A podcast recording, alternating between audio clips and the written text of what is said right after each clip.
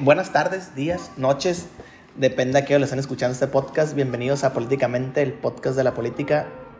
Vamos a comenzar por primera vez recomendando a la raza que siga nuestras redes sociales porque siempre llegamos al último y quién sabe si al último llegue la, la Sí, gente a escucharnos.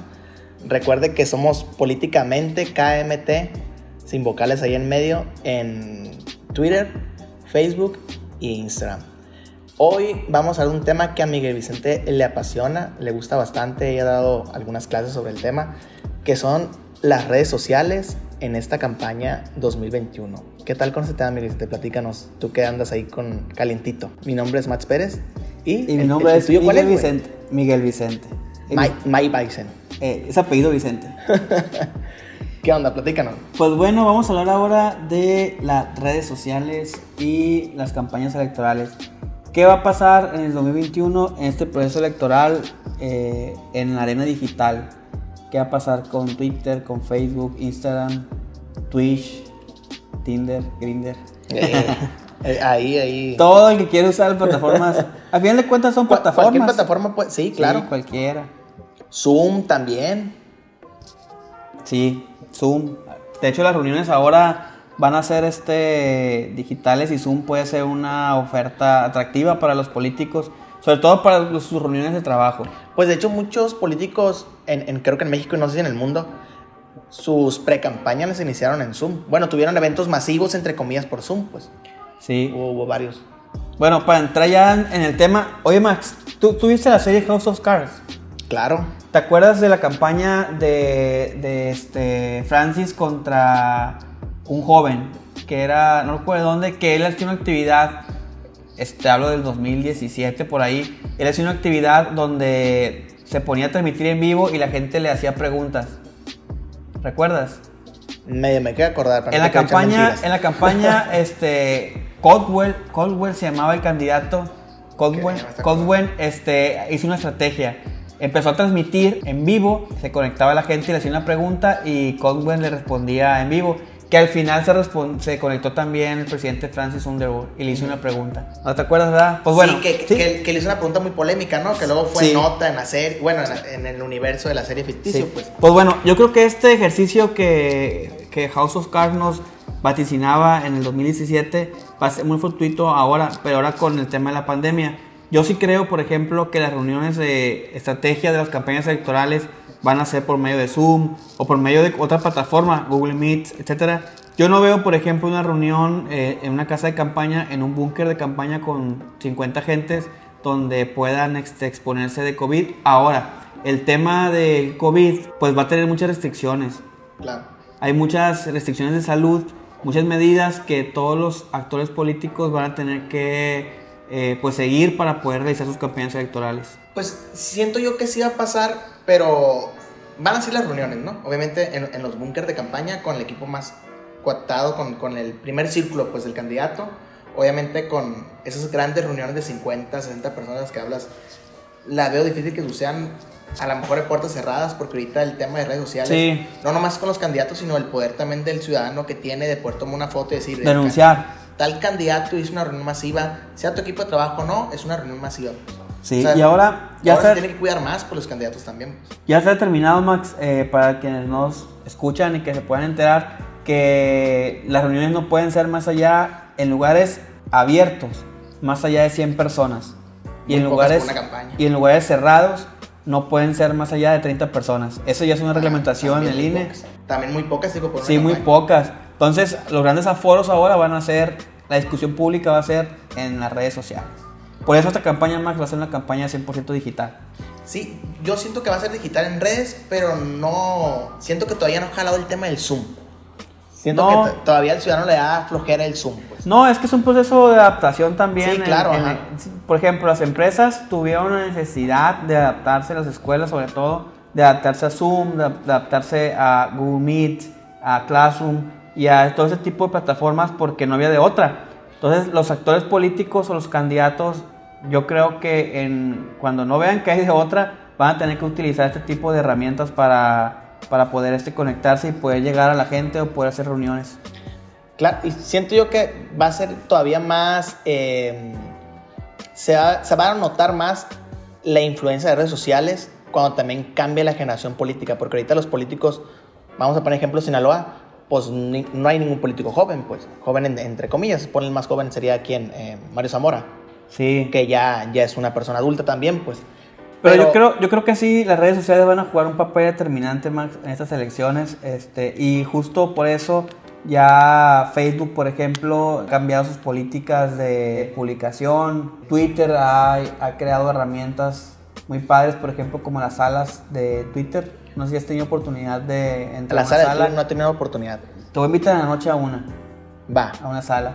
Va. Este... Oye, eh, hablando de eso, de, cómo están influyendo las redes sociales, no sé si viste la entrevista de Luisito Comunica con Bukele, el presidente de El Salvador.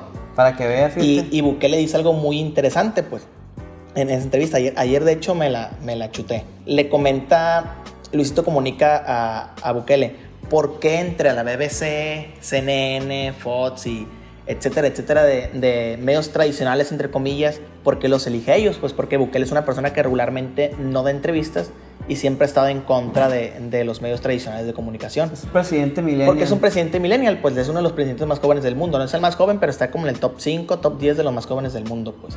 Y le comenta a Luisito que obviamente él tiene muchísima más alcance que los medios tradicionales, pues.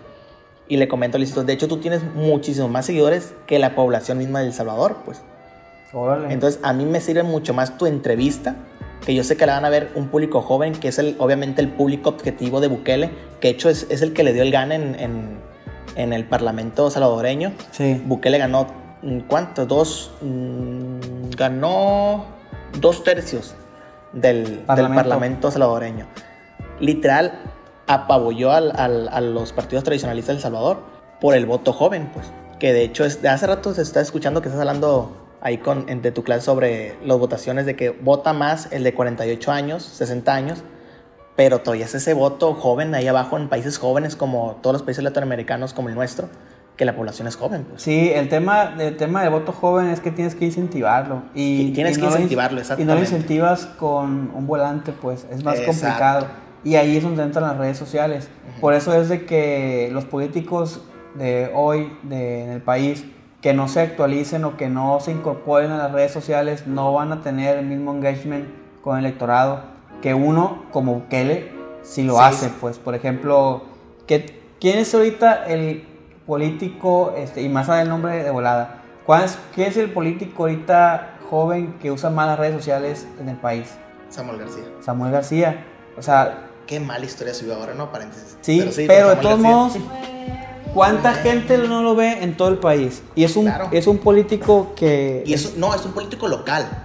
Sí, local. No, o sea, es local, él va a un puesto local, no un puesto nacional, pues. Bueno, es un gobernador que sí entra en la operación, pero la gente está en el foco, bueno, van a votar, foco. Sí, van a votar por él solamente la gente de Nuevo León, pues. Sola, y te apuesto que si fuera una elección nacional, fuera de miedo. Fuera de miedo, Fuera de miedo, Samuel García Naboneta.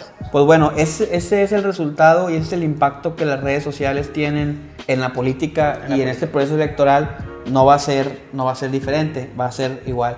Por eso, insisto, los políticos tienen que este, adaptarse a este sistema o a estas plataformas de redes sociales y tecnología, no solamente Twitter, Facebook, sino en Internet. Porque también los medios tradicionales como los diarios y la televisión ya tienen televisión en internet y ya tienen diario en internet. O sea, tienen que ya adaptarse al internet en general. Ya no existe eso de que no, es que en mi rancho no usan Twitter, es que en mi rancho no usan Instagram, aquí puro Facebook. No, la verdad es que no. O sea, ya yo no veo, por ejemplo, no me, yo no pudiera pensar que existe un joven Max de 15 años que no sabe qué es Instagram. No, que no tenga todas las redes sociales. Una 15 años tiene todas las redes sociales. Pues. Tal vez en, algún poblado, sí, de Choix o de allá de la Sierra San Ignacio, no, pero sería casi imposible pensar que un joven, por ejemplo, no sabe qué es TikTok, pues. Sí, eso. Que a lo, mejor nos va a pasar a nosotros, ¿no? En un futuro, supongamos. Ahorita usamos Instagram, Twitter, pero Twitter, de hecho, que es una red social de, de mayores, ya no es una red social de jóvenes. Me imagino que en un futuro ya no va a tener el impacto en, una campaña política Twitter, pues a lo mejor TikTok sí lo va a tener, pues que es una nueva red social con jóvenes que van a ser futuros votantes. Sí, y de hecho te voy a decir algo, los jóvenes de TikTok ya votan, son, son según, según los estudios, los jóvenes de TikTok son los jóvenes de los 95, 98. Son los nuevos votantes. Son pues. nuevos votantes, son la generación Z. Entonces, ellos ya votan. El problema es de que ¿dónde los encuentras? Ujú. En TikTok. En TikTok. ¿Y cómo haces política en TikTok? cómo haces política Como es una TikTok. plataforma nueva, no hay estrategias todavía de cómo hacer una buena política en TikTok. Esa es la importancia que va a tener las redes sociales en, en las elecciones de este 2021. ¿Cómo llegas a ese 30% de la votación eh, del país? Ajá, Porque joven. el 30% de la votación del país es la generación Z. ¿Cómo llegas a ellos si eres un candidato de 70 años que se te dificulta el el uso de las redes sociales. Que bien, es- pues, bien puedes tener un equipo de redes sociales, Sí. pero no es la misma, no se siente genuino, pues. Sí, ¿no? Aunque te voy a decir algo, y ahorita lo platicaba en la clase de marketing político. Si tienes buena gente que sepa de redes, sabes cómo maquillar el producto y venderlo. Te- a- acuérdate de este candidato que quería ser demócrata, presidente por el Partido Demócrata en Estados Unidos, antes de Biden. Eh, Que todo, lo, que todo el mundo lo queríamos y que era un viejito. Bernie Sanders. ¿Te acuerdas de este candidato Bernie Sanders de Estados Unidos? Que era un personaje que ya oscila los 80 años. Sí. Y no digo que use TikTok. Oye, el mismo Biden. Eh, no, pero Biden está cuidadísimo. Sí, pero o sea, es una persona mayor que tuvo un buen, que su equipo supo Sí. maquillar muy bien el Acuérdate producto. del video que subió cuando se quitó la camisa, se pasó de lanza el vato. Yo pensé que era un morro. Ah, es, es, es de, de alma joven. Sí, es el más joven. Acuérdate que corre y le quedan muy bien los ray esos. de- Pues bueno, eh, sí, no, es que Biden Pues es hay que Biden, seguirlo, pues, hay que seguirlo. Es el impacto que van a tener las redes en estas elecciones y creo que todos los candidatos van a tener que ponerse las pilas. Sí, pero se, se me hace difícil, como te comentaba hace rato, se van a poner las pilas. Pero siento que no van a sacar el 100% del jugo hasta que lleguen esas generaciones que nacieron con las redes sociales. pues. O sea, hasta que lleguen candidatos que nacieron en, en los 90s, que son los, los, los que nos tocó así como que rozar los medios tradicionales y abrazar Sí. totalmente los, los nuevos medios modernos. Ahí creo que va, va a evolucionar totalmente la comunicación política. Pues. Sí, Porque todavía los políticos actuales se recargan mucho en los medios tradicionales, en entrevista de radio, en periódico, que no está mal. De hecho, pues te dan mucha credibilidad, mucha seriedad, lo como un político, claro. Pero creo que todavía falta una iniciativa auténtica de los candidatos mayores a querer abrazar realmente los, los, medios digitales. los medios digitales. Sí, pero también podemos ver que ya hay primeros pasos, pues yo creo sí, que sí, ya hay indicios porque... Por lo pasar, menos, pues. por lo menos eh, lo que viene siendo el- el- la comunicación política de unos años a la fecha ya poco a poco ha desplazado a los medios tradicionales, no del todo, porque todavía existe el sector de gente que vota, que, que, vota, que ve televisión, pero sí es cierto, va a llegar un momento en el que va a ser desplazado totalmente para darle paso a este, los políticos que van a hacer campañas a través de medios digitales y las redes sociales. Antes decían, un like no es un voto. Pues la teoría ahora sí como En que más o creo que menos... sí, sí, ahora sí, sí. ahorita ya no se puede decir que un like no es un voto, ¿eh? Que, ta- que también está bien de moda el tema de los bots, ¿no? Ya... Sí, otra cosa, otra cosa que además de las bondades que tienen las campañas digitales, como bien tú lo dices, también tienen las desbondades o las desventajas que son las campañas negras. Hay una información negativa en contra de un político, por ejemplo, pudiera tumbar una campaña completa, Claro. pudiera transferirse a una derrota electoral. Y el problema de, de la campaña negra o de las noticias falsas, de los fake news, es que aunque sea fake, él corre más rápido que una noticia Corre verdadera, pues por ser un chisme, por ser un rumor. Entonces, para que tú puedas contrarrestar una fake news, está bien complicado. Tan complicado que existen grupos especializados que son los estos llamados manejadores de crisis que se dedican a ese tipo de cosas, a revertir campañas negras o a dar Qué- respuesta isofacta. Qué difícil trabajo news. ser un, un manejador de crisis en tiempos de, de redes digitales donde tienes que reaccionar inmediatamente. Sí. O sea, no, no te da margen de pensamiento. De hecho, me acordé, fíjate, en Alemania, el año pasado, si no, no, el año antepasado, 2019, ¿cierto? Ya estamos en 2021. se Es me que el olvida. pasado no existió. Se me olvida, se me olvida. Sí, el 2020 no existió. 2019, si no estoy mal y me corrigen los, los oyentes, hubo votaciones para el Parlamento alemán, güey. Y un youtuber tres días antes, Rose, se llama Rosé, no sé cómo sigue en alemán, obviamente no habla alemán, se escribe R-O-Z-E, ahí lo buscan. Él tundió en un video de una hora al partido cristiano, el, el religioso de, Alemania, pues. Lo tundió una hora, una hora en su video y es el YouTube más famoso de, de Alemania. Es como si Luisito Comunica tundiera un partido político en México tres días antes de la elección. Entonces, ese partido perdió la mayoría del parlamento alemán. Se dice que por culpa del youtuber. O sea, ¿qué tanto? eh, eh, ahí te va mi, mi, mi cosquillita, pues, del tema. ¿Cómo él, yo desconozco la política alemana, cómo él descalifica las iniciativas y los temas de un partido, no sean buenas o malas, tres días antes de la votación? Y a lo mejor él puede haber dicho puras fake news, pues. Sí, claro. ¿Me explico? O sea, el- el poder ahora de un youtuber es más grande que el poder que tuvo López Dóriga, pues, en su tiempo. Sí, y te expones a que sí pudo haber sido una, un reclamo legítimo de un, de un Claro, ciudadano. Claro, o es- pudo haber sido una campaña en contra de otro Exactamente, partido. o sea, uno sabe cómo regulas eso. Eso también los gobiernos tienen que poner de acuerdo en. Pues a eso nos vamos a enfrentar en esta elección, Max. Seguramente vamos a ver videos, vamos a ver youtubers hablando mal, hablando... Pues también generalmente lo vemos hablando bien de los, de los candidatos. Un deportista, yo con fulanito. claro. O un youtuber, yo con fulanito, una foto. Pero no ha habido todavía un youtuber que diga, Sí, o un influencer que se si preste antes, si antes, de cierta manera, un candidato quería desprestigiar a otro candidato a través de medios tradicionales como el periódico y, y la radio, creo que ahora Claro. van a optar más por buscar a un youtuber, pues. Sí. O un podcast. Así es, amigo.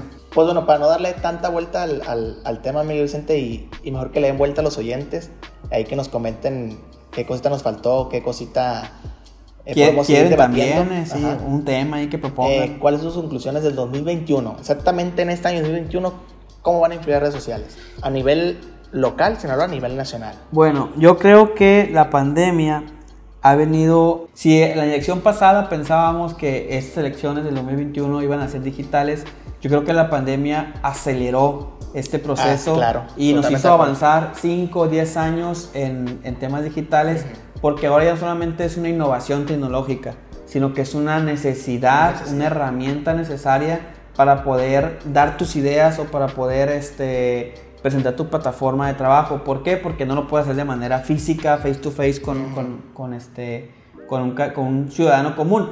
Entonces yo creo que en este 2021 las redes sociales sí van a jugar un papel importante.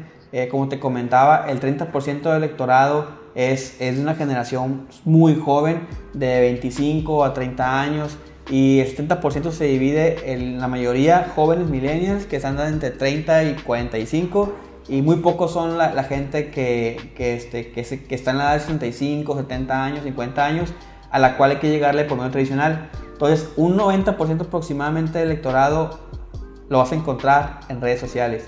Y existe, como ahorita comentábamos, un target específico para, para cada sector de la población. Los baby boomers lo vas a encontrar en los medios tradicionales, la generación Y la vas a encontrar tal vez en medios tradicionales un poquito en la internet, la generación X este, en, en- en Facebook. Facebook, eh, pero ya las generaciones nuevas, las de 20 años por ejemplo, Instagram. ¿Dónde vas a encontrar un joven que nació, por ejemplo, en el 2005, 2007, que va a votar? Pues bueno, ese es el reto de los, este, de los candidatos, porque no lo vas a encontrar en el debate, no lo vas a encontrar en, este, en hechos. O sea, Sí, ¿dó- no, ¿dónde, vas a encontrar a esa gente para darle tu mensaje? ¿Por qué? Porque ya no puedes ir a su casa. Porque no, No. puedes ir a tocarle la puerta porque no te lo permite la pandemia. Entonces, ¿dónde vas a encontrar a ese nuevo votante Ujú. o a esos votantes este, para poder darle tus propuestas en las redes sociales? Sí, yo siento que me agrada bastante el, el hecho de que las redes sociales estén tomando esa nueva batuta de los medios de comunicación. No estoy para nada en contra.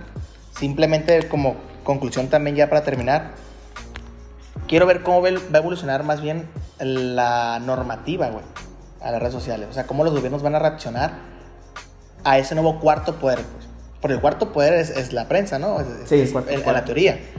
Ahora ese cuarto poder va a ser las redes sociales, pues cómo va a regular gobierno el control de ese poder que van a tener redes sociales. Eso va a ser, creo que lo interesante y que nos va a dar mucho de qué hablar de aquí a muchos años más. Ahora sí, la recomendación. La recomendación, yo voy a recomendar un libro que estoy leyendo ahorita que me gusta mucho. Es un libro que van a encontrar muy fácilmente. Este, es sobre la revolución, sobre la guerra nazi. Es la historia de un oficial de la, de la Gestapo, cuenta su historia, su versión de los, hechos y cómo fue que Hitler este, aplicó como que la ley, de, la ley del martillo, la ley de- del marro con ellos, cómo los obligaba a, a hacer cosas. Se llama el libro H, H, H, H, H, H, H, H, H. Cuatro H's. ¿Cómo H, sonará en alemán eso? eh, se pronuncia Heinz, Hon, no sé qué, es, no sé qué onda. Pero es HH, H, H. Ya hemos hablado mucho de alemán, vamos a tener que aprender alemán. tú Sí, sí, sí. Yo me voy a salir un poquito del, del- de la- lo político. Voy a recomendar una cosa que me tiene muy emocionado, que es Drive to Survivor, Fórmula One. Ah, Ahí sí. en, en Netflix sale el 19 de octubre, pero chútense la primera temporada y la segunda temporada. Lo interesante y lo que me gusta de la serie es que uno la ve y se olvida que es real, pues. O sea, que todo eso pasó, pues en realidad uno dice, ah, es actuado, no, esa cosa es real. Vean la neta, está muy padre. La, es sobre la Fórmula 1 y cómo se vive todo en la Fórmula 1. Mucha política, de hecho, dentro de la Sí, Fórmula 1. muy deportes que- Mucho que más- poder. sí, mucho poder. Poder Y- económico. sí, exactamente. Pues bueno, nos despedimos. Por, por nuestra parte es todo. Adiós. Bye.